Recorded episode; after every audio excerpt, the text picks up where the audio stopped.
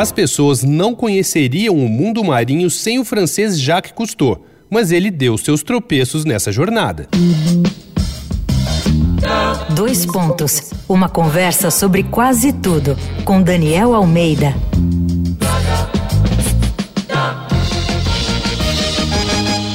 Em mais um episódio da série Ao Infinito e Além aqui do Dois Pontos, a gente segue com o tema das explorações e o mundo saberia muito menos sobre as profundezas do mar se não fosse o francês Jacques Cousteau.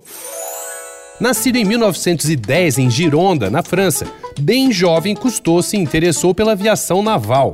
Foi aluno da Escola Naval, onde se formou oficial de artilharia, mas depois de sofrer um acidente de carro, teve que abandonar a carreira na aviação naval e o mar passou a ser seu novo interesse. E no decorrer da sua carreira, Cousteau revolucionaria a exploração marítima, não só por meio dos mais de 70 filmes que realizou, mas também porque ajudou a inventar equipamentos que permitiam ficar mais tempo dentro d'água. Ao lado do engenheiro Émile Gagnan, criou o Aqualung em 1946, que era um dispositivo de mergulho que tinha um regulador de ar comprimido sob demanda. Portanto, o ar só saía quando o mergulhador respirava. Isso tornou possível mergulhos muito mais longos. A primeira câmera subaquática também foi ele que desenvolveu.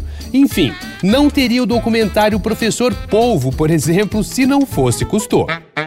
Mas nem só de fitinhas de honra ao mérito é feito o currículo do explorador marinho. Ele não foi um marido e pai dos mais exemplares, e especialistas já o acusaram de ser superficial em suas pesquisas e, inclusive, de não ter a menor noção ecológica maltratando espécies capturadas só para ter a sequência de imagens que queria. Foi só nos anos 80 que ele tomou consciência e passou a ter uma postura conservacionista. Foi por iniciativa dele que passou a ser proibido explorar minério e petróleo na Antártica, tornando o continente apenas um local de pesquisa científica. Quem quiser saber mais sobre o lado humano de Jacques Cousteau, tem um filme bem interessante chamado A Odisseia, de 2016.